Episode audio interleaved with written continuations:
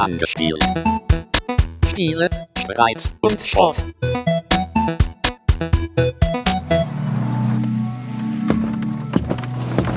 Rise and shine, Master Source Hunters.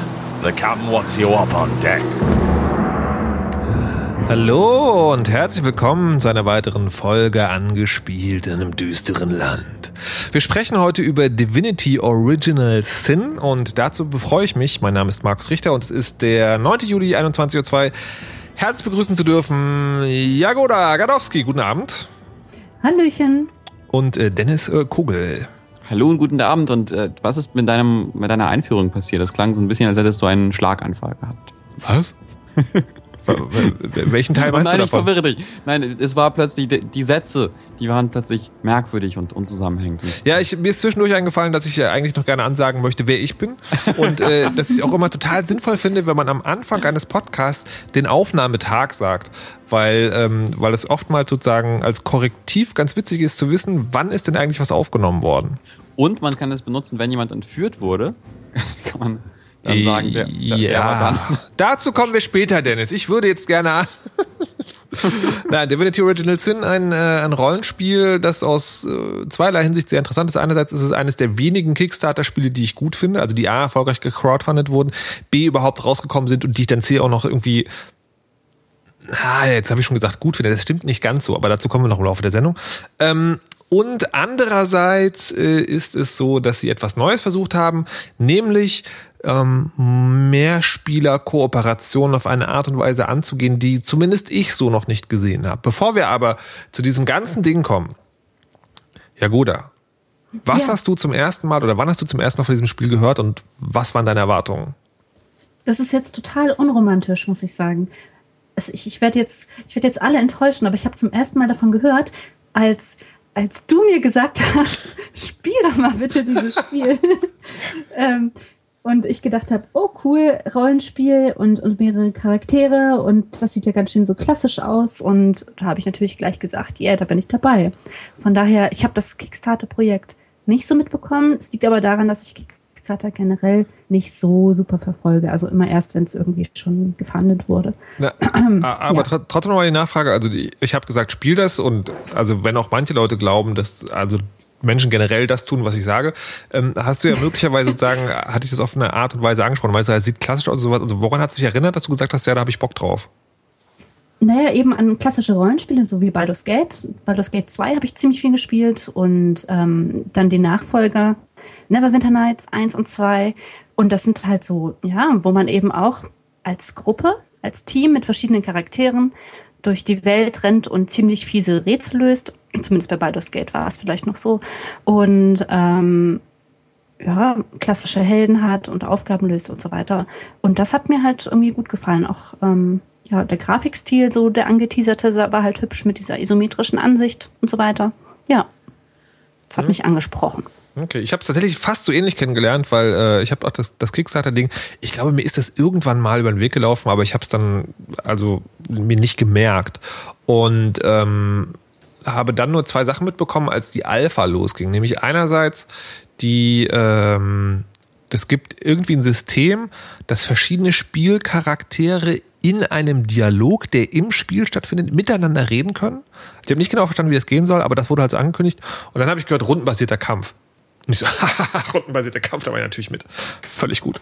Ich glaube, ich bin tatsächlich über, über eine Presse, also sagen über eine Mail von dem, von dem, von dem Spielepublisher drauf aufmerksam geworden. Manchmal lese ich die halt doch.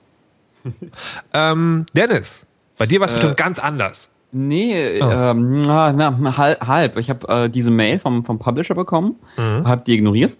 Äh, und dann habe ich, äh, eigentlich ist halt- halt doof, aber äh, dann habe ich ein bisschen drüber gelesen, äh, woanders, vielleicht auf Rock Paper Shotgun oder sowas, von äh, so äh, Early Access Preview, blablabla.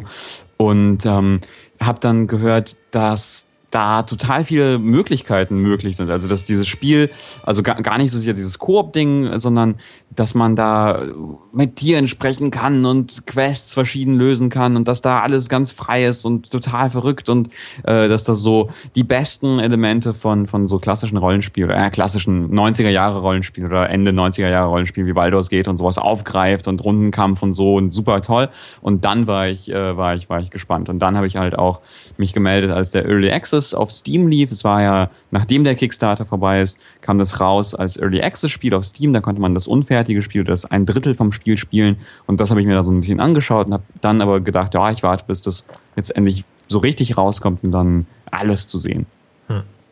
Stimmt tatsächlich. Ich habe auch, äh, ich auch angefangen in dem ähm, in der, in der Alpha das zu spielen. Da war es aber so mit jedem Update wurde der Spielstand äh, wieder sozusagen auf Null gesetzt. und äh, das ist halt ein Spiel, da sieht man auf den ersten Schritt, okay, das ist aufwendig und man möchte halt nicht den Epilog nochmal und nochmal und nochmal spielen. Und deswegen habe ich dann auch sozusagen gelassen. Habe dann tatsächlich erst wirklich angefangen, als das, als das rauskam, was jetzt neulich war. Gut, also ich fasse nochmal zusammen. Es war wirklich, äh, man hat sich, man hat sich an ein gutes erinnert gefühlt. Also man hat sich sagen, also bei allen dreien war es so, es hat Dinge angesprochen, die man von guten Rollenspielen erwartet, wo man so ein bisschen hofft, okay, das könnte jetzt vielleicht was sein. Man Mal schauen, sagen, ob sich ein organischer Hype. Ein organischer Hype, ein schönes Wort. Mal gucken, ob der sich bewahrheitet. If I didn't know there were orc ships raiding to the west, I'd mistake this for a placid beach. At least the orcs make a bit of noise when they attack. It's dark-dealing sorcerers that'll strike with neither warning nor mercy. Also da war jetzt schon eigentlich fast alles drin, was man über das Spiel wissen kann. Ähm, und Orks, Zauberer, ein Strand, ein malerischer. Ähm, und wie ich möchte jetzt am Anfang so ein bisschen über, das, über die Spielwelt an sich reden. Das fängt ja, und daher kommt dieses Zitat auch wirklich an, man wird an so einem total malerischen Strand abgesetzt, da kann man jetzt mal so Muscheln sammeln. Und dann kommt man sehr schnell in so einen, in so einen, äh, in so einen Dungeon, wo man jetzt mal ausprobieren kann, da kann man auch ein paar Skelette umbringen. Und dann kommt man halt in die erste große Stadt und muss einen Ork-Angriff abwehren. Also wirklich so alles Klassisches dabei. Und dann entwickelt sich das so langsam in eine sehr, sehr sehr, sehr, sehr, große Welt, die einen fast schon ein bisschen erschlägt. Dennis, wie hast du diese Welt erlebt? Also was, äh, was ist dir als erstes da aufgefallen und wie findest du die so generell? Also die Welt, äh, wenn ich es so ein bisschen lore-mäßig zusammenfassen darf, ist es ja so eine Welt, wo es äh, irgendwann mal eine Art Zaubermagie-Dingsbums gab. Im äh, Englischen heißt es Source, im Deutschen wahrscheinlich Quellenmagie oder sowas Art. Korrekt. Ja? Yes! ähm, ja, genau. Und äh, dann äh, wurde das aber irgendwie korrumpiert und jetzt gibt es wahnsinnige, bösartige Zauberer, die die Welt bedrohen und die Spieler sind eine Gruppe von Source-Huntern, Quellenjägern. Das klingt so ein bisschen, heißt es nicht wirklich auf Deutsch Quellenjäger? Sag, sag dass es nicht wahr ist. Doch. Oh, wow. doch. Die heißen Quellenjäger. Die das heißen sich, Quellenjäger, ja. Das hört sich entweder nach Schnäppchenjägern an oder nach, äh, nach, nach, na, naja, wenn man so eine Hausarbeit schreibt, dann irgendwie so nach dem studentischen Mitarbeiter. Ha! Das Jahr falsch angegeben. Der Hiwi. Der Hiwi, genau. Der, der Hiwi der Rollenspielwelt. Ja. ja okay, ja. und diese Hiwis, die müssen halt diese, diese bösen Zauberer stoppen. Das sind die, die, die Source Hunter bereisen die Welt, wo auch immer Quellen auftauchen, ähm, sind sie da, um Leuten äh, die Gurgel aufzuschlitzen und ihr Gold zu klauen. Und ja, man kommt halt in diese Stadt. Sissael heißt sie, glaube ich. Saisil? Zyseal. Zyseal. Kai. Ich finde das unglaublich gerade unglaublich lustig, dass ihr auf, auf, auf Deutsch gespielt habt und nicht auf Englisch. Und jetzt ah, so.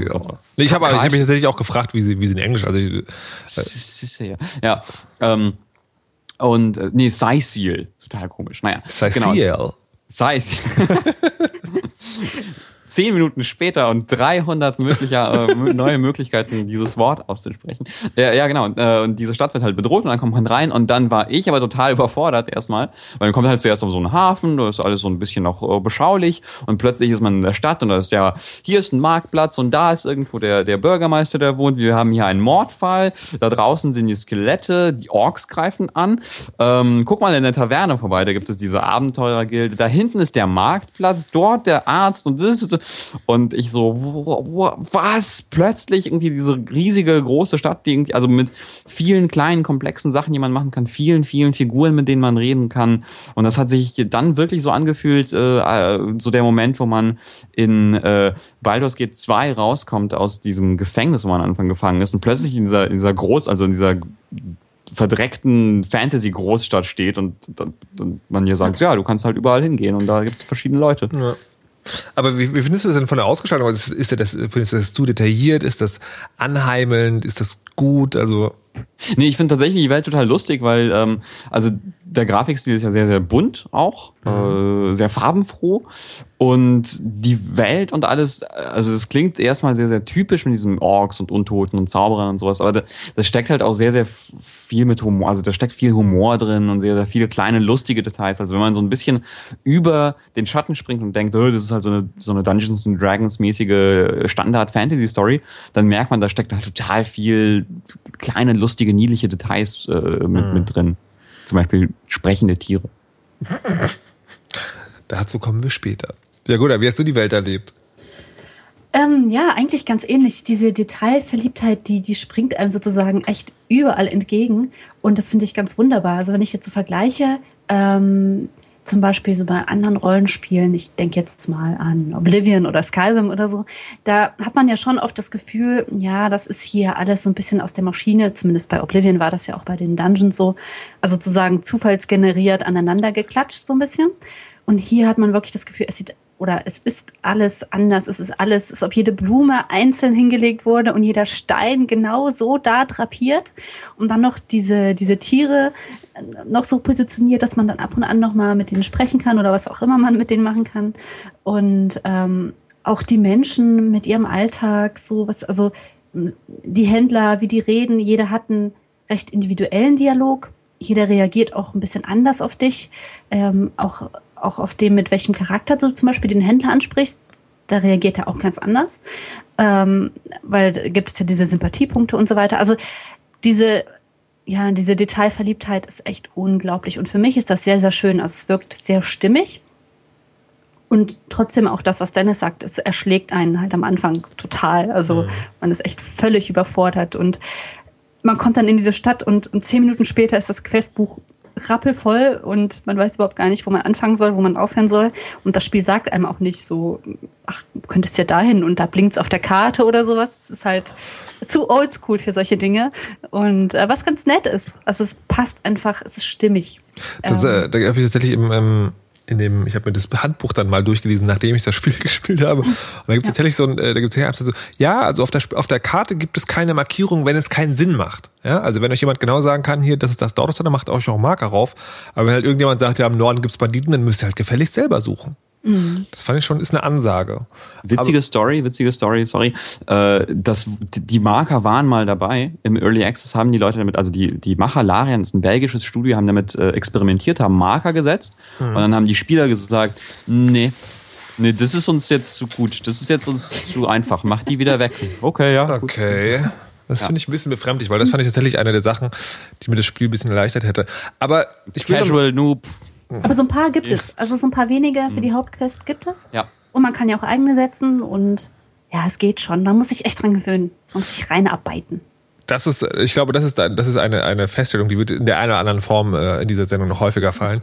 Die, ähm, die, ich wollte noch zur Welt selber was sagen. Ich fand die, ich finde auch sagen, die, es ist A, es wird wirklich, es wird wirklich sozusagen handcrafted alles. Sehr, sehr, sehr schön. Ich fand tatsächlich den Anfang ein bisschen komisch. Also dieses, das, da sieht man so in so einem Video, so ein Piraten, also nicht Pirat, aber halt so ein Captain, der sagt so, ja, ihr seid jetzt hier angekommen und ich muss jetzt hier am Strand abwerfen und also die Orkschaft ist alles gefährlich. Und man denkt so, what the fuck? Und dann- du musst diesen Mord aufklären. und du musst diesen Mord aufklären. Nee, das, das sagt er gar nicht. Der sagt nicht, und ihr müsst diesen Mord aufklären. Er sagt, so, ihr ihr müsst aber schön aufpassen, wenn ihr den Mord aufklärt. Also das wird sozusagen, das wird dir so mitgegeben. Ähm, und dann ist es so relativ, relativ einfach. Und mich hat, in, was in dieser Welt äh, mich fasziniert hat, ist so, sind so, so ein paar Mechaniken, die die eigentlich Spielmechaniken sind, die sich dann aber irgendwie auch, auch wiederfinden. Also das eine ist das Geldsystem, was ich sehr gut fand. Ich weiß nicht, wie es ist. Also ich habe jetzt irgendwie acht Stunden gespielt oder zehn oder sowas. Und da ist es nicht so wie in anderen Rollenspielen, dass man dann schon sagen absehen kann, okay, irgendwie je länger du vorwärts gehst, desto exponentieller steigt dein Goldhaufen und irgendwann schleppst du halt 50.000 Milliarden Fantastillionen Gold mit dir rum und kaufst halt einfach alles. Ähm, sondern Gold ist sozusagen relativ also natürlich hast du schon noch ein bisschen mehr, aber ist schon sozusagen, ist eine Ressource, die ist nicht unendlich da. Dafür gibt's aber ein Tauschsystem und das fand ich total großartig. Du kannst also, wenn du zum Händler gehst, kannst du, äh, kannst du mit dem tauschen. Also du hast halt irgendwie, keine Ahnung, ein Schwert gefunden und kannst ihm das geben und dann hat das einen Geldwert und da geben, ich habe auch den Eindruck, da geben verschiedene Händler geben die verschieden viel dafür. Ja. Ähm, und, äh, und dann kannst du halt, äh, und, und du machst halt so einen Tauschhandel. Und was ich ganz, was ich eine sehr witzige Idee finde, ist, dass, ähm, dass Bilder, also Bilder, die irgendwo in einem Gebäude an der Wand die sind halt relativ viel wert und haben äh, sozusagen deswegen einen hohen Trading-Faktor und werden so eine Art Sekundärwährung. Aber natürlich kommst du an die Bilder nur, wenn du eine ganz bestimmte Charakterklasse bist. Nämlich, wenn du sagen, Rollen also wie, egal wie man es machen will, also wenn du Bilder klaust halt. Und ich finde, so Bilder aus Wohnungen klauen und die für viel Geld weiter verscherben, das, das macht die Welt schon einfach sozusagen ein, ein, ein kleines Stückchen dichter. Es, es bricht so ein bisschen, weil man halt wirklich jedem alles verkaufen kann. Also bei Skyrim gab es ein System, wo dass du quasi gestohlene Sachen nur einem Hehler verkaufen kannst. Das gibt's hier nicht. Das heißt, also ich habe halt irgendwie der, keine Ahnung, der, der Schriftrollenhändlerin auf dem Marktplatz das goldene Besteck, was ich im Rathaus geklaut habe, gegeben ähm, wo ich dachte, naja, das wird auch interessant, wenn die das dann mal weitergibt. Aber gut, mache ich mir jetzt keine Gedanken drum. Ähm, und fand das eine sehr schöne, äh, fand das eine sehr schöne, äh, eine sehr schöne Mechanik. Wobei mir ist da noch eingefallen, wahrscheinlich habe ich mir das vorgestellt, ist es so, ja. In dieser, in dieser Welt sind die, die Source Hunter, also das sind ja so die großen Helden. Also die ruft man halt, wenn das Problem echt groß ist. Das wird dann auch am Anfang so gesagt. Also das ist kein normaler Mord, sonst hätten wir keine Source Hunter gerufen. Ähm, und ich dachte so, wenn du, ne, diese Source Hunter kommen in diese Stadt, wo eigentlich jeder jeden könnte, die ist schon relativ groß, aber jeder kennt jeden. Und, äh, und da verschwinden auf einmal sehr viele Dinge und tauchen bei Händlern auf. Und wahrscheinlich ist das so, wenn die Source Hunter kommen, weiß man, ja, das sind so komische Leute, die klauen alles, wir kümmern uns dann später drum, ja. Also, ne, also ja, verkauft den Schriftrollen, wenn sie das goldene Besteck aus dem Rathaus bringen und wir klären das dann später. Das, und das finde ich eigentlich eine sehr sympathische Vorstellung. Und das muss aber eine Welt auch erstmal schaffen, dass ich mich als Spieler damit beschäftige, mir solche Erklärungen auszudenken. Übrigens, ich habe äh, zu den Händlern, bei mir hat es ungefähr fünf Stunden gedauert, äh, bis ich überhaupt kapiert habe, wie man Dinge verkauft und dass es Händler gibt. Ja, also ich bin auf den Marktplatz gekommen, also äh, in Dialogen, also man, man spricht ja ganz normal die äh, Leute an, klickt die an, kommt so ein Dialogfeld und im Dialogfeld steht halt manchmal, zeig mir deine Waren, dann klickt man drauf, dann passiert nichts manchmal. Ähm, und ich war so, hä, okay, dann sind das wohl doch keine Händler. Und ähm, dann, äh, ja, was man machen muss, ist im Dialogfeld gibt es dann links unter dem Porträt so einen so ein, ja, so ein Beutel mit Gold. Den klickt man an, dann ist man im Handelsmenü. Und dann habe ich aber nicht kapiert, wie man Dinge verkauft, weil ich habe dann Dinge aus meinem Inventar in, in, in das Verkaufsinventar gelegt. Dann wurde ein angezeigt, wie viel Gold das wert ist für mich. Und ich so, ja, das möchte ich jetzt haben. Und auf der Händlerseite lag aber nichts und man hat mir gesagt, du möchtest jetzt wirklich nichts haben? Ich so, nee doch, nee doch, das Gold möchte ich haben, dass das, das der Top wert ist. Und die so, ich verstehe das nicht. Ja, man muss natürlich auf, den, auf die Waage klicken, die das dann ausgleicht mit Gold oder das Gold des Händlers in das Dings ziehen. Also ich, ich glaube, du hast es jetzt so verwirrend erklärt, dass man tatsächlich, wenn man jetzt keine Vorstellung davon hat, genau die Verwirrung nachvollziehen kann. Also es ist so, das Handelsmenü, dass jeder Charakter auch hat. Also du kannst nicht nur mit Händlern handeln, du kannst halt jeden fragen, so hast du irgendwas anzubieten, willst du was von mir haben? Und das Witzige ist sozusagen, äh, du kannst also auch mit der, keine Ahnung, mit der Bürgerin auf der Straße Sachen tauschen. Die wird halt nur nicht genug dabei haben, um dir das magische Schwert des ewigen Zerschlagens abzunehmen. Ähm, und andererseits hat sie auch nicht so wirklich viel, doll viele Sachen, die dich interessieren. Und das Handelsmenü kann man also bei jedem Charakter aussuchen. Und das ist halt so, du siehst halt die Inventare der, also was sie anbieten zum Handeln der beiden Charaktere, also deines und des Händlers. Und äh, dann hast du in der Mitte sozusagen, äh, da kannst du die Dinge ablegen, die du verkaufen willst oder die du von dem anderen haben willst. Und dann hast du oben sozusagen einen Knopf, der automatisch den Wertunterschied durch Gold ausgleicht. Insofern das da ist. Das ist auch immer die Frage. Und dann, wenn du aber unten das Häkchen klickst, dann ist das sozusagen hier, das ist mein Angebot. Und wenn der andere das annimmt, dann ist der Handel vollzogen und ist auch, da gibt's auch nicht wie in anderen äh, Spielen äh, einen hier Handel rückgängig machen oder so. Das ist dann halt weg. Ich und möchte noch hinweisen, dass man die Bilder am besten bei dem Maler auf dem Marktplatz verkauft, weil der gibt einem deutlich mehr dafür, als wenn du es zum Beispiel an die Frau verkaufst, die die Schriftrollen im Petto hat. Also man kann dann schon darauf achten und das sind mehrere hundert Goldstücke. Ich möchte es ja, nur mal. Aber der hat natürlich auch nur begrenzt Goldvorräte, ne? Aber der hat ähm, regelmäßig wird er aufgefüllt und der hat 2200 Gold ab und an. Und das lohnt sich schon. Und da kann man vor allem Bilder, was ich sehr nett finde, von Hühnchen. Ja, das ist halt wieder dieses Humorige, was ab und an durchkommt. Hühnchen und Schweinchen gibt es, glaube ich, auch.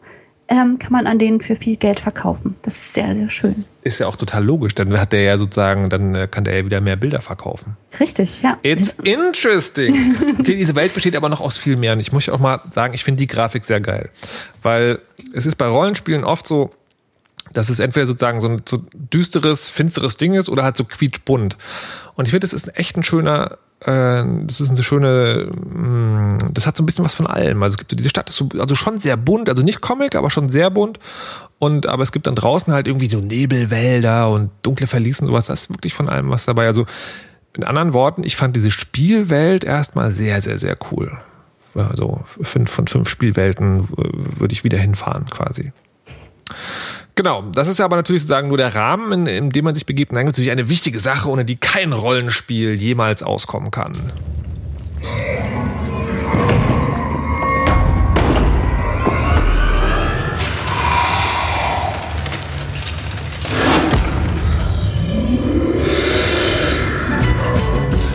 Mehr oder weniger große Monster, die die Helden anfallen und diese müssen dann in einem heroischen Kampf eben jene mehr oder weniger große Monster erschlagen. Lasst uns über das Kampfsystem sprechen. Das Kampfsystem ist rundenbasiert, was ich schon mal sehr gut finde. Ähm, und sehr anspruchsvoll, um das mal so zusammenzufassen. Frau Katowski, was haben Sie für Erfahrungen mit dem Kampf gemacht? Also erstmal muss man ihn suchen. nee, am Anfang Stimmt. muss man tatsächlich echt, ähm, so als Warnung vielleicht, da muss man sich echt erstmal durch die Stadt durcharbeiten, bis man endlich mal wieder zum Kampf gerät. Das dauert schon mehrere Stunden. Ähm, und dann, wenn man dann endlich mal wieder einen Kampf gefunden hat, dann ähm, sozusagen, sobald man in das Sichtfeld des Monsters gerät, äh, stoppt das Spiel sozusagen und man befindet sich in diesem Rundenmodus und auf irgendwelche abstruse Art und Weise die Schnelligkeit und ich glaube Konstitution und alle möglichen Dinge miteinander in Einklang bricht, bringt, ähm, wird herausgefunden, wer beginnen darf und wie die Reihenfolge ist bei den einzelnen Monstern. Und dann wird das so abgearbeitet. Dann darf halt jeder mal ran und darf seine Aktion machen. Und ähm, es ist wirklich sehr nett. Man hat halt Aktionspunkte zur Verfügung, die auch davon abhängig sind, wie hoch zum Beispiel ähm, die Schnelligkeit ist. Und man kann Aktionspunkte halt einsetzen oder man kann sie aufsparen. Also wenn ich merke, okay, ich will jetzt zum Beispiel hier, ich will hier diesen Feuerelementar beschwören, der braucht aber sieben Aktionspunkte. Ich habe jetzt aber am Anfang des Kampfes nur sechs.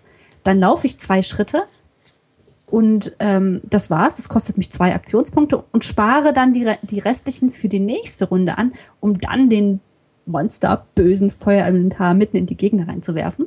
Also man kann da sehr, sehr taktieren. Man, es gibt eine Sichtlinie, auf die man, die man beachten muss.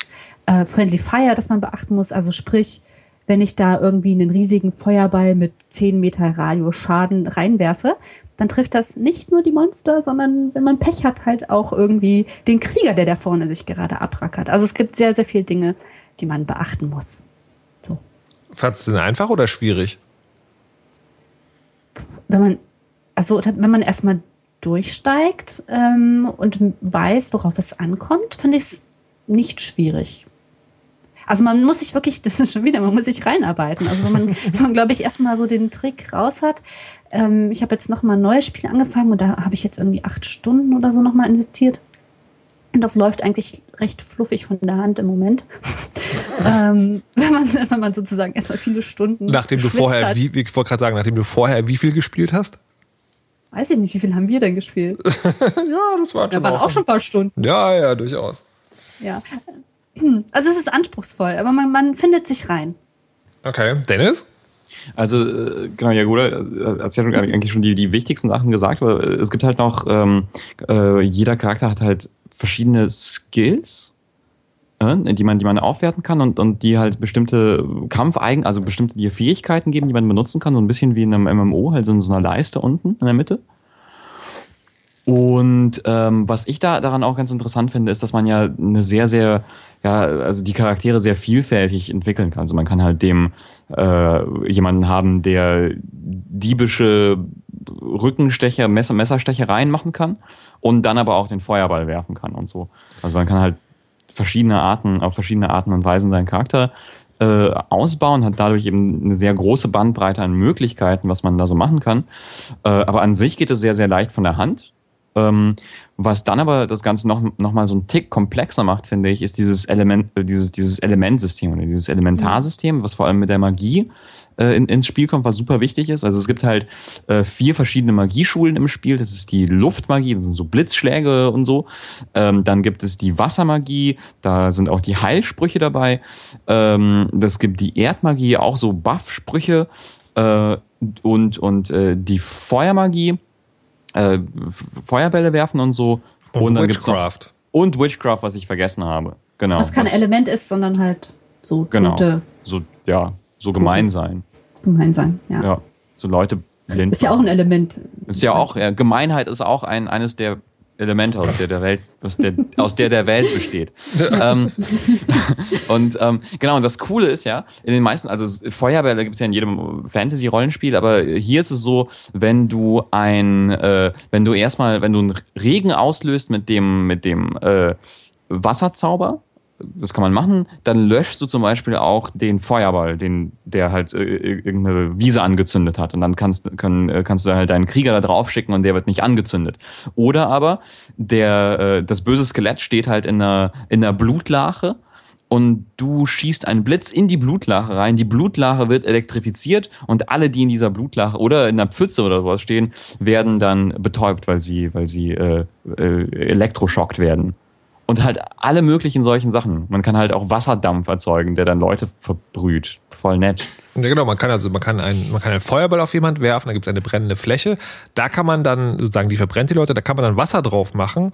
Darauf entsteht Wasserdampf und da kann man dann Blitze reinschießen, äh, die das elektrifizieren und naja, und so weiter und so fort. Und es also gibt sozusagen, es äh, ist immer, ein Element sticht quasi immer das andere aus. Das gibt, äh, geht so sehr viel hin und her. Ähm, und das macht das macht tatsächlich, und das sagt einem das Spiel vorher nicht, das ist ein wesentlicher Bestandteil des Spiels. Das ist ein Spiel, der die Welt ziemlich cool macht. Ähm, das ist sehr großartig, was da an, an Dingen passiert. Also allein sozusagen, dass es diesen Zustand nass gibt. Also ne, der, Charaktere können halt nass sein, das kann halt auch wirklich Auswirkungen haben, zum Beispiel unterkühlt werden. Ähm, und an einem Feuer kann man sich demzufolge wieder aufwärmen und sowas. Das sagte das Spiel nicht, das brauchst du aber unbedingt. Weil das Spiel, das wir, äh, das wir gespielt haben, da haben wir halt zwei ich sage mal, wie, äh, wie heißen die, nicht Scoundrel, so heißen die in Divinity, wie heißen denn diese, diese Charakterklasse? Da gibt es so einen schönen Oberbegriff. für. Schurken. Schurken, genau, zwei Schurkencharaktere. Das heißt, die hatten keine Magie. Und, korrekt, aber das ist noch nicht Genau alles. das Das ist ist, das ist noch nicht alles, sondern ähm, die, die, äh, das Spiel ist so, es gibt zwei Hauptcharaktere und das ist halt so gedacht, entweder spielt einer die beiden oder zwei Leute spielen halt jeweils einen Hauptcharakter und jeder von diesen Hauptcharakteren kann noch einen Henchman mitnehmen. Ich hasse Henchmen. Ich habe auch versucht, Neverwinter Nights alleine durchzuspielen, was nie geklappt hat, aber ich habe es versucht. Ähm, Und es gibt hier in diesem Spiel Das heißt, du bist einfach nur so asozial oder sozial unverträglich. Fuck you, ich mag Immersion und Immersion gelingt mir besser, wenn ich einen, äh, einen, einen einzelnen Charakter spielen kann und halt nicht eine Was Gruppe. sagt das über dich aus? Das sagt aus, dass ich sozusagen Immersion sehr mag und nicht so ein, so ein, so ein Evil Mastermind, der so im Hintergrund so, ha, meine Heldengruppe, ich schicke sie ins Verderben, denn ich bin Dennis, der fiese Lenker. Ähm, Ich weiß das, ist alles meine, und ich das kann sind meine alles. Freunde. Deine, Fre- deine Freunde, denen du dich nie zeigst, sondern die, egal, egal. Es gibt nämlich, was das, was das Tolle ist, ist bei, äh, bei Divinity Original Sin gibt es einen Trade, der heißt Lone Wolf. Den habe ich so noch nie gesehen, gibt es bestimmt auch woanders, aber habe ich noch so noch nie gesehen. Der sagt, der Charakter, auf den du diesen Trade anwendest, der darf keinen Henchman mehr mitnehmen. Dafür kriegt er mehr Fertigkeitspunkte beim Stufenaufstieg und 80 Prozent Lebens, mehr, mehr Lebenskraft oder also irgendwie sowas halt, mehr Lebenspunkte. Und für mich kommuniziert das, haha, wir haben dieses Spiel so gemacht, du kannst es mit Handschellen spielen oder ohne. Ja, vielleicht. Aber nicht, wenn du zwei Schurken ausgewählt hast. Nein, das Oh, funktioniert Schurken nicht. sind so der. Und Also- vor allen Dingen, warte, warte, das ist, das ist noch nicht das andere. Das ist noch nicht das allerletzte. Die andere ist, am Anfang geht es sehr viel um Skelette. In den meisten anderen Spielen ist es so, dass wenn es überhaupt verschiedene Gegnertype gibt, wo es Sinn macht, dass verschiedene Schadensarten drauf äh, angesetzt werden, dann kommen die später im Spiel, denn Skelette sind speziell. Skelette muss man mit stumpfen Waffen und nicht mit spitzen Waffen ähm, Schaden machen und sie sind gegen bestimmte Magiearten sehr, sehr anfällig. Das heißt, im Idealfall hat man einen Feuermagier und jemanden mit einer Keule, der die Skelette sehr schnell von der Bühne räumt. Was wir hatten, sind zwei Charaktere mit spitzen Waffen, nämlich Pfeil und Bogen und Dolch. Und ähm, keine Feuermagie. Also der Bogenschütze kann tatsächlich sehr viel so Pfeile, Elementarpfeile, die ähnlich wie Zaubersprüche sind, aber die kann man gerade am Anfang nicht selber herstellen, sondern die sind halt sehr, sehr begrenzte Ressource. Und deswegen sind die Kämpfe wirklich hart. Also das war wirklich diese, also mal abgesehen davon, dass man die ersten vier Stunden irgendwie gar nicht zu kämpfen kriegt, war das halt wirklich immer so ein Krauchen auf dem Zahnfleisch, wirklich genau am Levelrand. Das war schon sehr anstrengend und ähm, und da hatte ich halt das Gefühl, na, das klappt nicht so richtig. Also das ist vom, vom, vom, vom Balancing her nicht so geil. Ich habe dann hinterher festgestellt, Ja, äh, wenn du das so spielst, wie die Entwickler sich das gedacht haben, dann geht das schon. Aber das, war, das, das sagt dir das Spiel vorher nicht. Und also allem Retro-Charme zum Trotz, das finde ich schon ein bisschen ein Versäumnis. Also es gab in dem Spiel, äh, das ich mit Jaguar zusammen gespielt habe, eine Stelle, wo ich dachte, das war's jetzt. Weil da gab es sozusagen einen Kampf in der Hauptquest, den ich nicht schaffen konnte. Und es war aber auch die Karte abgegrast, was ich total gut finde eigentlich. Es gibt nicht keinen, es gibt keinen Respawn Grinding hier, sondern wenn du die Karte aufgeräumt hast, dann hast du die Karte aufgeräumt. Ähm, und das war wirklich so, da war ich kurz davor, ganz aufzugeben. Und das finde ich eigentlich nicht gut bei dem Spiel. Ich mag es, wenn man sich durcharbeiten muss, aber das fand ich so, äh, naja, naja, naja, naja. Ja. Aber ich glaube, auch da geht es. Ja. Ja, also ich hatte eine, eine, eine Gruppe. Äh, man trifft in der, äh, in der Stadt, äh, in der ersten Stadt, zwei Charaktere. Das ist eine Kriegerin und ein Magier mit Luft- und Wassermagie. Was, was mir so ein trauriges Lachen entlockte, weil mein Magier hatte Luft- und Wassermagie. Ich war so, oh, ah, schön, voll ausgeglichen. Äh, meine Diebin war gegen Untote komplett nutzlos. Das heißt, alle haben sich hinter der Kriegerin versteckt. Ein Magier hat es regnen lassen. Die, der, und dann haben beide Magier versucht, alle Gegner einzufrieren, weil wenn die nass sind, lassen sie sich gleich ja einfrieren. Oder mit Blitzen zu betäuben, was nicht immer klappt. Und darauf hoffen, dass die Kriegerin dann den einen, der nicht betäubt wurde, ähm, äh, umprügelt, während der, äh, die Diebin äh, wild im Kreis läuft, um sich vor den Gegnern zu verstecken. Denn Stichwaffen sind nutzlos und mit dem Knüppel kann sie nicht gut kämpfen und ja. Und dann, was, was äh, übrigens hier von wegen äh, Aufleveln und sowas, was du erwähnt hast, das ist ja auch noch so, ähm, es gibt, also es gibt nicht, äh, die Gegner kommen nicht neu, man kann also keine Erfahrungspunkte farmen, das ist im Prinzip gut.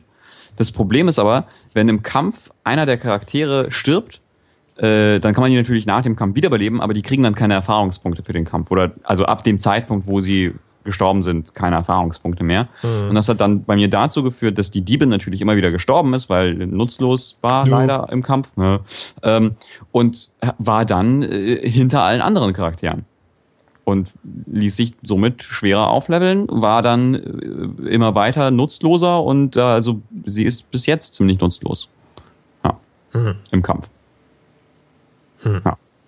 Also tatsächlich die, ähm, das mag auch an diesem Lone Wolf-Dings liegen, aber tatsächlich, äh, nachdem ich dann sozusagen sie ein bisschen zum Krieger ausgebildet habe und äh, die, die Bogenschützin dann noch ein bisschen Magie gelernt hat, dann ging das halt alles auch irgendwie.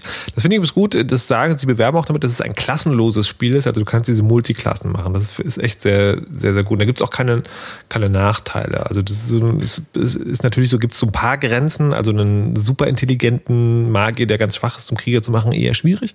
Aber so Mischcharaktere gehen echt sehr gut. Das, äh, das mag ich schon. Und wie gesagt, das Kampfsystem ist eigentlich auch geil, aber man muss es halt tatsächlich, und das muss man im Spiel auch ein bisschen vorwerfen, man muss es auf die Art spielen, wie die Entwickler sich das gedacht haben. Und das ist mit Magie. Also man sollte irgendwie einen, einen, einen dabei haben. Es geht bestimmt auch anders, aber nur da gibt es sozusagen die tatsächlich die Möglichkeit, verschiedene Strategien auszuprobieren. Man sollte das eigentlich mit so einem riesigen Warnschild versehen, also so einen riesigen Button so auf der Retail-Version was draufkleben. So Achtung, möglichst jeder Klasse eine Magieschule zuweisen, damit man am Ende alle vier abdeckt. Weil es gibt ja auch so, die Monster haben ja auch diese verschiedenen Resistenzen. Also wenn ich zum Beispiel ähm, irgend so einen Feuerdämon mit Feuer bekämpfe, dann wird er sogar geheilt, statt, statt dass er Schaden bekommt. Das habe ich irgendwie schmerzhaft auch erfahren müssen. Und ähm, das heißt, man muss sozusagen immer gewappnet sein oder also es reicht nicht jetzt nur eine Magieschule zu können oder zwei, sondern am besten wirklich, dass, dass jeder der vier Charaktere oder drei oder wenn man sich traut, zwei, ähm, halt mindestens eine Magieschule hat und damit man mindestens vier abdeckt. Hexerei weiß ich noch nicht, ob das nötig ist. Soweit bin ich, glaube ich, noch nicht. Aber die anderen vier Sachen schon. Nee, Hexerei ist auch total doof, weil äh, ähm, Skelette und Zombies können nicht blind werden. Und Hexerei ist so, ja geil, du machst den Gegner blind und dann kann er nicht mehr treffen. Ske- Skelett wird nicht blind. Ich so, oh, okay, gut. Das war dann meine Diebin mit dem hexerei äh, Übrigens, übrigens, also, ähm, also wenn, Okay. man, wenn man nicht mal mit dem, mit dem Lone Wolf-Ding spielt, ähm, es gibt auch die Möglichkeit, andere, äh, andere Charaktere anzuheuern, außer die, die man in der Stadt findet. Es gibt äh, ja so eine Art Hauptquartier der Helden. Äh, da kann man andere Helden gegen Gold anheuern. Dass das möglich ist, sagt dir das Spiel aber auch nicht. Das stimmt, das muss man entdecken. Wenn man diese, diese, erstmal an diese, diesen Ort kommt, muss man den halt ansprechen, dann, dann wird es einmal aber mitgeteilt. Puh, Also herausfordernd, spannend, aber dann auch doch irgendwie gut. So. Aber jetzt wäre ein, ein, ein Kampf nichts ohne, äh, also ich meine, natürlich ist der Kampf, also nein, der Kampf ist nie Selbstzweck, nicht wahr? Dazu gibt es ja die ewigen Quests. I, the maniac in the darkened lighthouse. Oh, folly. Oh, grievous sin. Diese reichhaltige Spielwelt äh, beinhaltet auch viele Menschen, die einen mit Aufgaben bewerfen. Am Anfang in der Stadt natürlich geht es darum, den Mord aufzuklären, der sich in unendlich viele Seitenquests auffächert. Ähm, und ja, bei den Quests ist ja immer sozusagen, die gibt es ja immer zwei Fragen. A, sind das tatsächlich irgendwie Quests oder sind da Rätsel dabei? Und ja, wie cool sind die? Und B, wie glaubwürdig sind die? Also sind die tatsächlich eine Geschichte oder sind die für euch eher so, ja, ich werde halt jetzt dahin geschickt und ich muss, also eigentlich geht es darum, irgendwie zehn Wildschweine tot zu hauen, ähm, aber es ist halt verpackt hinter, oh, eine böse Wildschweinseuche ist im Wald. Wie habt ihr das erlebt, Dennis? Äh, mir ging es irgendwann darum, äh, dass ich Erfahrungspunkte finde, um meine Figuren aufzuleveln, damit ich dann die Hauptquest weitermachen kann. Einfach so. Aber also, hm, ich weiß nicht, ich finde die, die Geschichte an sich, die erzählt wird, ähm, ich habe gehört, wenn man es ein bisschen weiterspielt, wird die total interessant und hintergründig. Ich bin nicht so weit gekommen, dass die das geworden ist. Die war für mich so ein bisschen, ja, so ein bisschen klischeehaft irgendwo. Ähm, was ich ganz witzig fand, waren die kleinen Seitenstories, die, die so passiert sind. Also ähm, zum Beispiel, man, man kann seinen Charakteren zum Beispiel den, äh, die Eigenschaft geben, dass man mit Tieren sprechen kann. Das heißt, nicht jeder kann mit Tieren sprechen, nur man das sich bewusst dafür entscheidet. Und das eröffnet dann aber wieder neue Quests. Zum Beispiel äh, kann man dem Kneipenkater helfen, die Bürgermeisterskatze rumzukriegen. Och, Dennis, das wollte ich doch erzählen. Oh, es tut mir leid. oh, Mano. Hast du eine Nein, das andere Tiergeschichte? Eine, nein, ich habe auch diese Tiergeschichte. Ich fand das so toll. Ich war auch so ganz begeistert davon. Und äh, weil, die, weil die beiden Katzen auch noch so, so schöne Charaktere hatten. Also die waren so schön ausgearbeitet. Die eine war so hochnäsig und er, der versiffte Kater, der nichts hat. Es war sehr, sehr schön. So, ich wollte dich nicht weit unterbrechen, sorry. Aber es gibt auch, es gibt auch eine Kuh, die die äh, Zukunft vorhersagt. Und naja, halt so, so kleine Sachen. Oder man kann zum Beispiel ein, auf dem Friedhof kann man ein, ein Grab ausgraben und dann ist da so ein Geist und sagt, oh hi, ich hab, äh, du hast mich wahrscheinlich ausgegraben, weil ich dieser bekannte Autor bin. Und du so, äh, ja? ich wollte eigentlich nur gucken, was da drin ist. also, ha, na gut, hm, das, hm, na gut. Aber ich gebe dir meine Schatzkiste, wenn du meine Fragen zu meinem Buch beantwortest. Und dann kann man wahrscheinlich in die Bi Bibliothek äh, gehen oder das Buch in der Welt suchen, das lesen tatsächlich und dann seine Fragen beantworten zu seinem Werk. Und halt diese ganzen Nebengeschichten finde ich total spannend. Und das, also diese ganze Story um die Zauberer und sowas, das fand ich nicht so interessant. Da war es mir dann tatsächlich eher wichtig, Erfahrungspunkte zu sammeln, um an den Zombie-Wildschweinen vorbeizukommen. Die sind so Ich- furchtbar, diese Wildschweine. Naja, ich, hab, äh, ich fand, die, die Hauptquest war schon auch äh, gut gemacht, weil es geht um einen Mordfall. Da gibt es tatsächlich auch mehrere Verdächtige. Und ich will jetzt hier nicht sagen, wer es dann, ne, und so weiter und so fort. Aber das ist schon gut gemacht und man verfolgt tatsächlich auch ähm, mehrere Stränge. Und das finde ich schon gut. Also, äh, was mich so ein bisschen gestört hat, und ähm, ich weiß nicht, ob das Retro ist oder ob die da wirklich zu viel gut machen. Es gibt, du hast halt sehr viel Gerenne, ähm, wo du, wo du Dinge verpasst, weil sie einfach sozusagen auch nicht im Questlog stehen zum Beispiel. Also du musst zum Beispiel genau aufpassen, was die Leute dir sagen, wenn sie die Quest geben. Das steht dann halt nicht im Questlog, sondern da steht nur so drin, ja, du musst dieses Ding machen. Außerhalb der Stadt. Während ihr halt beim, beim, beim Aufgabenerteilen schon sagt, ja, also im Norden der Stadt gibt es einen Wald. Blablabla. Ähm, und von daher, ich fand's, ich, also gerade bei dieser, bei dieser ersten Quest ähm, war ich so ein bisschen unschlüssig, weil die, die war mal einerseits sehr klassisch, aber andererseits dann doch irgendwie spannend geschrieben und ich bin bin mir da nicht im Frieden. Ich mochte aber dann letztlich, ich finde, äh, also die, wenn die Quests auch selber sehr einfach sind, ich, die Charaktere sind dann doch wieder gut genug, dass es halt Spaß macht. Also zum Beispiel bei, gerade bei dieser ersten Mordquest hat man es halt so mit einem, mit dem Hauptmann der Wache zu tun, der Legion in dem Spiel und der ist halt so total rotzig. Und das gefällt mir halt auch irgendwie. Und das sind die, die Charaktere haben halt alle so irgendwie so eine eigene Geschichte. Das heißt auch, wenn du so eine klassische Quest machst, gibt es dem irgendwie nochmal extra Farbe. Ja gut, wie war es bei dir? Ähm, ja, ähnlich wie bei euch. Also was ich noch zusätzlich sagen würde, was mir besonders gut gefallen hat bei den Quests, ist eigentlich, sind so diese ähm, mehreren Optionen, die man hat. Also man hat eigentlich fast immer so die Möglichkeit, die Quest auf die eine oder die andere Art zu lösen. Ähm, zum Beispiel gibt es so eine Szene, wo man mit dem Bestatter ähm, sich unterhalten muss und der hat eine bestimmte Information und dann kann ich sozusagen je nach Charakterwert, je nach Charisma, äh, kann ich den zum Beispiel versuchen zu überzeugen einfach oder so ihn schmeicheln, dass er mir diese Informationen rausrückt. Ähm, ich kann ihn einschüchtern oder versuchen zu argumentieren. Oder alternativ kann ich mich auch einfach ähm, in sein Hinterzimmer schleichen und da so ein Buch stehlen und einfach die Informationen mir selber holen, die ich brauche und ihn dann damit konfrontieren. Und ähm, also es findet sich sozusagen immer irgendeine Lösung. Also auch ähm, ja, verschlossene Kisten, da, da gibt es dann auch äh, entweder kann ich sie auch einbrechen, also kaputt hauen oder ich versuche es mit einem Dietrich oder ich schaue noch mal, was weiß ich, 20 Meter weiter irgendwo liegt bestimmt ein Schlüssel rum. Mhm. Ähm, es ist auch so bei Türen, da kann ich auch versuchen, alles abzusuchen und den Schlüssel zu finden eventuell oder auch aus dem, aus dem Inventar jemanden bestehlen oder auch einfach einhauen oder irgendwie einen Geheimgang finden. Und das finde ich halt ganz nett. Also es ist schon sehr, sehr darauf bedacht, sozusagen diese verschiedenen Möglichkeiten anzubieten und ähm, ja, man kann sie auch anwenden. Und was toll ist, ach so, nee, das, da kommen wir später noch zu. okay, ähm, die, äh, was auch also was, was mich am Quest-Design halt ein bisschen stört, ist, ist dann die zu große Offenheit. Also dann wirklich zu sagen, dass, dass ich weiß nicht, ob das absichtlich ist oder ob sie einfach verpeilt haben. Also ein Beispiel. Es gibt am Anfang des Spiels ein wichtiges Element und das ist, äh, das ist sozusagen, ich glaube, das ist auch kein, kein, schlimmer Spoiler. Es ist ein kleiner, also hört weg, wenn ihr nicht hören will, aber ist nicht schlimm.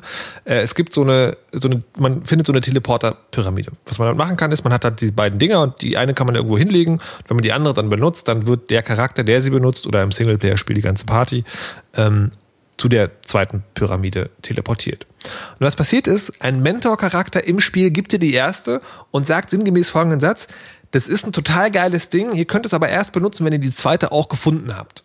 Und er impliziert also jedem, der schon mal ein Rollenspiel geführt hat, okay, die beiden machen irgendwas zusammen, du musst aber die andere aus eigener Kraft finden und in dein Inventar gepackt haben. Was letztlich passiert, also und man findet diese zweite Pyramide. Diese zweite Pyramide ist in der Stadt in einem Raum, wo man auch sieht, aha, okay, das ist verschlossen, da kann man bestimmt irgendwie reinkommen.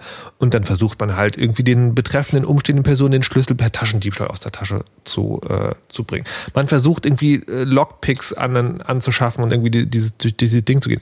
Man kommt irgendwann zu dem Schluss, ach naja, möglicherweise wird ein Event ausgelöst, wenn man in der Hauptquest bei Status XY ist.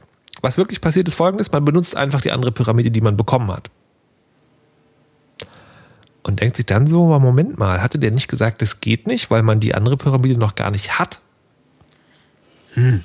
Ja. Und so ist irgendwie das ganze Quest-Design. Eigentlich sehr cool in der Ausführung, aber es gibt halt sehr oft diese Stellen, wo du denkst, das ist schon fast vorsätzliche Irreführung. Ich wusste gar nicht, dass ich diese Pyramide habe, bis mir Aulbart auf Twitter gesagt hat, ja, du musst halt diese Pyramide benutzen, um aus den schweren Kämpfen zu fliehen. Ich so, was? Was für eine Pyramide überhaupt? Und ja, weil ich habe den, den Dialog äh, einfach überflogen. Ja, das ist. Äh, Aber hast du sie dann bekommen? Hast du, standest ja, ja. du auch so wie ich vor dieser Tür und warst verzweifelt? Oder ja, ja, ja, ja, ja, ich war so, ja, ich ja. habe überhaupt nicht okay. verstanden, warum da eine, eine, Pyramide in diesem Raum ist und war so, naja, okay, vielleicht komme ich da irgendwann rein. Und dass, dass ich diese Pyramide im Inventar hatte, das war, das war, ja, ja, das hat mich auch gerettet, weil ich einfach nicht weiterkam. Diese Pyramide dann auch super, super nützlich ist, um aus den Kämpfen zu fliehen, weil man, ja. Äh, also das fühlt, fühlt sich so ein bisschen nach so einem Game-Breaking-Element an, aber das war auch wirklich die eine Möglichkeit, wie ich die Kämpfe geschafft habe. Man äh, tötet einen Gegner oder zwei, oder solange man so viel Kraft man hat, und dann teleportiert man sich weg mit den Pyramiden. Ja, wobei, wobei ich ja sagen muss, das, das fühlt sich halt, das fühlt sich fast ein bisschen wie ein Cheat an. Und da das fühlt sich absolut wie ein Cheat an, ja. weiß ich nicht so genau, ob, also ich A, weiß ich nicht so genau, ob das so gedacht ist. Möglicherweise patchen die das noch raus, ne? Pyramide während des Kampf, aber es macht eigentlich keinen Sinn, weil dann wäre sie nur noch für Ortsrätsel zu, zu verwenden. Ähm, und andererseits, ähm, ja, äh, das ist auch so, also wir kommen gleich noch zu den verschiedenen Dialogoptionen, ähm, die auch unter den Spielercharakteren funktionieren, aber das ist bei der Pyramide ist es halt auch so, das funktioniert im, also das ist eine Sache, die, wo ich eh Beef mit habe. Du musst am Anfang eines Spieles sagen, ob es ein Einzelplayer oder ein Mehrspielerspiel ist. Einzelspieler heißt, du bewegst diese beiden Charaktere alleine und es kann auch niemand später dazukommen. Oder? Habt ihr das mal probiert? Ich Doch, glaube, doch. also- äh, du hast, äh, das, das geht tatsächlich. Es ist halt so, dass du ähm, dann oben rechts äh, auf der Minimap oder nee, Quatsch, irgendeinem so irgend so einem Menüdingsbums hast du halt so einen roten Edelstein, der anzeigt, das Spiel ist nur für dich da und dann kannst du da raufklicken und das nochmal umstellen ähm, und dann können Leute rein. Also, ich weil- würde es übrigens nicht empfehlen, dann äh, zufällige Leute aus dem Internet äh, in dein Spiel zu lassen, weil was die machen ist, zu einer Wache gehen, der Wache aufs Maul hauen und dann wirst du geächtet und äh, umgebracht von Wachen. Ja, das ist Polizeigewalt. komisch, Weil du kannst, du kannst halt sozusagen auch von Anfang an Mehrspielerspiel sagen und dann sind bestimmte Optionen nicht verfügbar. Und zum Beispiel ist es beim Einzelspielerspiel anscheinend so, wie Dennis sagt, da werden halt alle teleportiert. Beim, bei dem Mehrspielerspiel, auch wenn du nur alleine spielst, das was dann auch geht, werden, äh, wird nur der Charakter, der die Pyramide hat, teleportiert. Also dann, ich verstehe gar nicht, warum es überhaupt diesen Unterschied zwischen Einzelspieler und Mehrspieler gibt, wenn man sowieso beides auf die gleiche Art und Weise benutzen kann. Naja, sehr seltsam. Aber gut. Kommen wir nun zum letzten Thema. Their leader said something about escaping with a stone, stolen from this dungeon, I imagine. Can we get inside? Die Charaktere können auch untereinander kommunizieren und das ist wirklich eine sehr spannende Option, weil ähm, viele, viele Gespräche laufen ab, wie man das aus so diesen klassischen Rollenspiel Baldur's Gate, Neverwinter Nights etc. kennt, nämlich der NPC, also die computergesteuerte Figur, sagt irgendwas und man bekommt ein Auswahlmenü, wo man eine passende Antwort anklicken kann. Unterschied ist hier, dass es äh, tatsächlich Momente gibt, wo die Charaktere unterschiedliche Meinungen haben können. Das heißt, jeder der Charaktere bekommt abwechselnd so eine Auswahlmöglichkeit und dann streiten die sich oder sind halt einer Meinung, je nachdem, wofür sich die Spieler entscheiden. Äh, Das Ganze ist dann, wenn die nicht seiner Meinung sind, wird dann, kommt dann hinten dran so ein Schere, Stein, Papierspiel, was dann wieder ein bisschen komisch ist. Aber na gut, so ist das halt. Ähm, wie findet ihr das, Jagoda? Ich finde das ganz, ganz arg großartig. Ähm, also ähm, es gibt insgesamt gibt es 16 von diesen Charakterzügen und ähm, die sind ja. Von Ach welchen nee, Charakterzügen? Moment. Achso, jetzt bin ich schon weiter. Ich, ich finde die Charakterzüge großartig. Ne? Also bei diesen Dialogoptionen ähm, beeinflusst man auch seine beiden Hauptcharaktere, wenn man denn möchte. Sprich, wenn ich mich über ein bestimmtes Thema unterhalte oder über eine bestimmte Quest, zum Beispiel Markus und ich, wir stritten uns mal um das Leben eines Huhnes. Ich war dafür, es zu erhalten. Der Markus wollte es gerne umbringen. So. Und ähm, je nachdem, wer dann das Gespräch gewinnt, ähm, oder so, je nachdem, wie man dann agiert, äh, verändern sich auch die, die Charakterwerte deines Charakters. Also das Huhn umbringen Nee, nee, nee, lassen, das hat- das das, hat- das das, hat- hätte herzlos bedeutet, doch. Nee, das hätte dir nee, nee, nee, das, das hat, das hat, nee, lass mich kurz, kurz korrigieren, weil es stimmt nicht. Es geht nicht Mhm. darum, wie das Gespräch ausgeht. Es geht darum, was du ausgewählt hast. Also, obwohl du das Gespräch Ah, gewonnen okay. hast und das Huhn gerettet wurde, habe ich herzlos bekommen, weil ich dafür argumentiert habe, das Huhn zu töten. Ah, stimmt, stimmt, genau. Und ich war mitfühlend. Und ähm, dieses Mitfühlend, ich weiß gar nicht mehr, was es für Auswirkungen hatte. Ich glaube, Herzlos war Schadensbonus 5%. Das heißt, du machst 5% mehr Schaden, wenn du irgendwann sehr, sehr herzlos bist. Und mitfühlend weiß ich gerade leider nicht mehr. Ähm, von daher finde ich das ganz toll, dass sozusagen diese einzelnen Gesprächsvarianten auch noch Auswirkungen auf deinen Charakter haben. Und ist natürlich cool, dass auch ähm, sozusagen für die Emotion, dass man das versuchen kann, seinen Charakter entsprechend ja in Gesprächen auch anzupassen. Also bei so einem Dieb passt natürlich dieses herzlose oder hinterhältige äh, passt natürlich viel besser als jetzt bei, bei so einer Art Paladin-Klasse wäre zum Beispiel. Ja, der denkt, ich muss alle befreien, alle retten und alle heilen. Und ähm, das finde ich halt toll, dass ja, dass das das ermöglicht und auch echt Auswirkungen hat. Ja, ich fand das, ich fand das erst irgendwie komisch, dass sozusagen das dass quasi auf dem Charakterblatt Skillpunkte dran geknüpft sind, wie ich mich verhalte. Aber dann fand ich es eigentlich total cool, weil du kannst dich für, für eine von zwei Wegen entscheiden. Entweder du ignorierst das komplett und äh, sagen, denkst halt, wie du den Charakter spielst und dann ergibt sich daraus halt irgendwas. Ähm, oder du spielst es gezielt so, dass der Charakter quasi von den Skillpunkten her maximiert wird und dadurch gibst du ihm aber auch eine bestimmte Gestalt. Es ist quasi eine Rollenspiel-Herausforderung weil du mhm. sozusagen, weil du bestimmte Sachen erreichen möchtest, äh, gibst du bestimmte Antworten. Also zum Beispiel möchtest du halt viel Schaden machen, dann spielst du den halt als herzlosen Charakter. Und das finde ich eine spannende Herausforderung auch an den Spieler selber und mag das sehr. Dennis. Mhm. Äh, das ist super, weil ähm, das ja so ein bisschen, also tatsächlich diese, diese Sache auf, auf, auf eine Spielebene hebt, was ansonsten bei Singleplayer-Rollenspielen möglich ist. Dieses ganze, ne, also bei, bei Bioware-Spielen ist es ja mhm. ganz, ganz extrem, wo äh, die Party miteinander streitet, wo man dann irgendwie äh, den Elfenrassisten dabei hat, der also die Zwerge nicht mag oder was auch immer. Und dann mhm. streiten die sich und dann muss man sich für einen von beiden entscheiden und dann mag der eine dich dafür nicht und so. Und das moduliert es ja dann als Mehrspieler-Ding äh, was total super ist. Äh, Im Einzelspielermodus, da müsste man, dass, dass, dass das also wirklich Auswirkungen hat auf bestimmte Eigenschaften, habe ich gemerkt, dann das aber nicht weiterverfolgt, weil mir das dann zu kompliziert war, da mich, mich einzufuchsen. Und dann muss man halt auch, wieder sagen, so ja, man muss sich da halt auch einlesen und gucken, wie, was welche Effekte hat und sich dann, dann dementsprechend entscheiden. Und ansonsten ist es im Einzelspielermodus dann nicht so interessant, finde ich, ähm, wenn man sich nicht damit beschäftigt.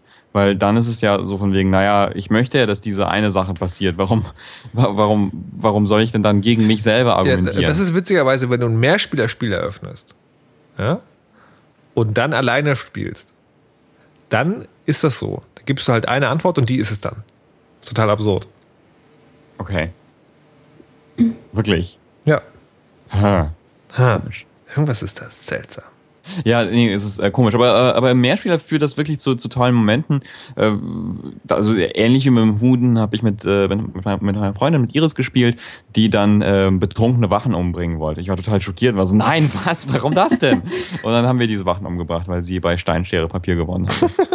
ja, das finde ähm. ich, ich, da bin ich mir nicht ganz, ganz schlüssig, wie ich das finden soll. Weil wenn es hinterher nicht so eine spielmechanische Komponente gäbe, dann hätte ja einer von beiden im späteren Verlauf des Spiels wahrscheinlich nie eine Chance, das irgendwie zu gewinnen.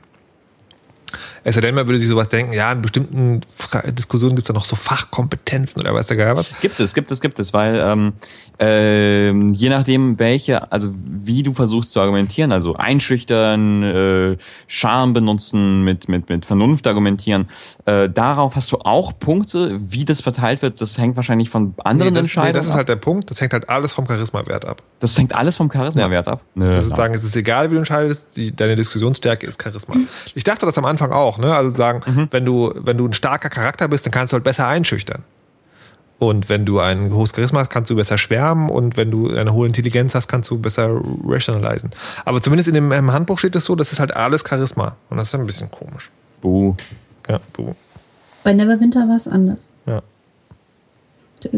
Und aber, aber, aber wie gesagt, aber dass, dass überhaupt diese Multiplayer-Dialoge und sowas äh, vorkommen, das ist eine total, also das ist total geil, weil das denkt ja, also ein großes Single, eigentlich Singleplayer-Rollenspiel zusammenspielen. Das ging ja schon vorher, zum Beispiel in Baldur's Gate, in Neverwinter mhm. Nights, in Icewind Dale und so. Ähm, aber dass man dann auch tatsächlich redet und also diese super, super wichtige Komponente für Rollenspiele dann noch irgendwie aktiv mit, miteinander gestaltet, das ist halt neu. Das ist halt auch cool gemacht, finde ich. Ja. Und ich finde, das ist aber der, der Knackpunkt an dem Spiel, wo ich denke, das ist ein guter Versuch, aber das ist es noch nicht. Mhm. Und zwar die Mischung aus sehr komplexer Kampf, super wenig hilfreiche Questgebung und Questlog und äh, Zusammenspiel funktioniert so nicht. Weil es super schwierig ist, jemanden zu finden, der dann in derselben Spielgeschwindigkeit mit dir zusammenspielt. Plus, das Spiel erfordert dir so viel Aufmerksamkeit ab, dass daran habe ich zumindest das Gefühl, dass äh, das Zusammenspiel auch ein bisschen drunter leidet.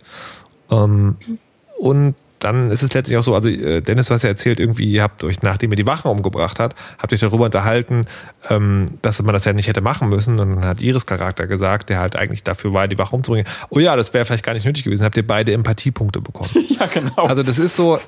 Wir waren reumütige Mörder. ja, naja, das ist also, ich sagen, ich, ich, ich habe so, also wirklich sehr extrem das Gefühl von, das ist eine richtig geile Idee, aber die Umsetzung ah, ich möchte da noch mal einen zweiten Teil sehen. Also ich finde das noch nicht Ja. perfekt. Wie fandet ihr eigentlich äh, äh, diese, also alle Dialoge, die nicht diese äh, Koop-Dialoge waren? Oh, warte, warte, Ja, warte. Ja? Entschuldigung, aber eine Sache zum Koop-Dialog. Der Punkt ist auch, die Koop-Dialoge, die kommen immer aus bestimmten Situationen und die werden eingeleitet dadurch, dass einer der Charaktere sich mit einer Figur unterhält und der andere kann das nicht mitlesen. Das verschwindet dann so schnell über den Bildschirm. Also der, der Charakter, der das Gespräch führt am Anfang, der hat halt die normalen Gesprächsauswahlschirme. Der andere Charakter sieht das nur so auf den, über den Bildschirm huschen. Und das ist extrem nervig, weil eigentlich soll die Situation ja sein, äh, das sind, da stehen drei Charaktere zusammen und reden. Und halt, okay, der eine führt das Gespräch, aber der andere hört natürlich jedes Wort. Und das geht halt auch ein bisschen dadurch verloren. Dadurch geht auch ganz viel kaputt, weil dann der, der bestimmende Charakter, also der das Gespräch würde sagen, der muss dann eigentlich nochmal alles wiederholen. Das kann auch interessant sein, aber das ist echt nicht gut gelöst. Da gibt es aber eine Lösung, die zwar unschön ist, aber es gibt sie. Man kann äh, mit L kann man ja seinen Questlog aufrufen. Und da gibt es auch einen Reiter Dialoge und dort werden die Dialoge sozusagen in Echtzeit reingeschrieben. Das heißt, wenn man das aufmacht, während der andere redet, kannst du komplett ähm, das Gespräch dort mitverfolgen und auch runterscrollen. Das habe ich aber auch erst hinterher erfahren, als wir schon gespielt hatten. Düdüm. Also man könnte es rein theoretisch machen. Ja. So, Ja, aber wow. schön ist, schön ist das irgendwie auch Ja. nicht. Und Das Nee, stimmt. ja. Und da, da, da sind auch bestimmt total spannende Sachen möglich mit. Also wenn, wenn, ne, also stell dir mal vor, man ist irgendwie zusammen in dieser Welt unterwegs und ähm, vielleicht hat man, kriegen beide Spieler unterschiedliche Ziele oder sowas oder verfolgen unterschiedliche Ziele und dann kann, geht man geht der eine dahin, um Hinweise zu sammeln, um den Mordfall aufzuklären, findet dann aber vielleicht was raus, wo er nicht möchte, dass das der andere Spieler fährt und erzählt das gar nicht oder sowas. So ja, ja, der die äh, Händlerin hat gesagt, dass äh, sie da gar nicht war in der Nähe vom Ja. Mordfall oder sowas und ähm, das, das kann man total viele coole Sachen mitmachen, aber so, äh, so war das halt oft. Dann fängt halt einer einen Dialog an und ich stehe dabei und guck zu, wie, wie kurz so, so Dialoge aufblitzen oder muss halt äh, das Questbuch aufschlagen und das so nachlesen. Und das macht irgendwie keinen Spaß. Also das ist halt nicht, nicht so, also fand ich nicht so schön. Ja. Also wirklich gute Idee, aber Umsetzung, naja, naja. Und das ist also, das fasst für mich auch dieses ganze Spiel zusammen. Es ist an Stellen endlos frustrierend, also wirklich, wirklich schlimm. Ich, hab, ich hatte mehr, mehrfach so dieses Fuck it, ich gebe auf. Aber andererseits ist es halt cool genug, detailliert genug, liebevoll genug gemacht, dass man immer denkt, so, ich möchte jetzt aber noch eine Lösung finden. Und es ist tatsächlich auch die Situation, die ich vorher, äh, vorher geschildert habe, die, äh, es ist dann tatsächlich, ich bin dann noch auf eine Lösung gekommen, äh, die auch noch total viel Spaß gemacht hat. Aber das ist halt, das, das Spiel macht es einem so schwer. Ja, also. mh, Ach, übrigens, diese Lösung kann man sich in einem Video angucken, dass wir nach diesem Podcast auch aufgenommen werden und das dann im Post zum Podcast verlinkt sein wird, glaube ich. Cross, crossmedial. Crossmedialität. Ähm, wir kommen an dieser Stelle aber zum endgültigen Fazit und das ist ja wie immer die Frage, wie viel soll oder darf das Spiel kosten? Es hat, ich glaube, der, der UVP ist 40 Euro. Mm, Und das finde ich okay. Ich finde das tatsächlich okay. Also, ja, das Spiel ist stellenweise echt frustrierend, aber das ist schon okay. Also ich würde sagen, 40 Euro ist ein okayer Preis und ich würde tatsächlich auch sagen, falls man eine von diesen, von diesen krassen Rollenspielen, also Baldur's Gate, Neverwinter etc. gespielt hat, dann sollte man bei 30 Euro bedenkenlos zugreifen. Ja, also 40 Euro finde ich einen okayen Preis, da muss man aber die Vor- und Nachteile irgendwie abwägen. Für 30 Euro kann man das auf jeden Fall nehmen, um sich mal anzugucken, was heutzutage möglich ist in diesem Bereich klassische Rollenspiele. Ja, gut, wie viel Geld? Ja, also ich glaube auch so irgendwas zwischen 30 und 40 würde ich auch sagen. Für, für so ganz Vollpreis fehlt mir irgendwie noch so das Geschliffene, so dieses Balancing. Einfach, dass man zum Beispiel auch ähm, mit zwei Nahkampfwaffenklassen überhaupt ansatzweise eine Chance hat, zum Beispiel. Ähm, da ist so sozusagen die Feinarbeit, so, so Blizzard-technisch, so, so alles perfekt am Ende. Oh je, jetzt habe ich mich in die Nesseln gesetzt. Wahrscheinlich wütende Bli- Blizzard-Hater an. Egal, ähm, das fehlt mir ein bisschen. Aber so 30, 35 Euro, dafür ist die Welt echt riesig und schön und detailliert. Und ähm, für die, für die, ja, für die Hardcore-Rollenspieler sowieso ein Muss. Und jemand, der, der sich gerne verliert in Details und ein bisschen perfektionistisch ist, auch. Ja, Ja. bisschen, kleines bisschen. Ja. Dennis.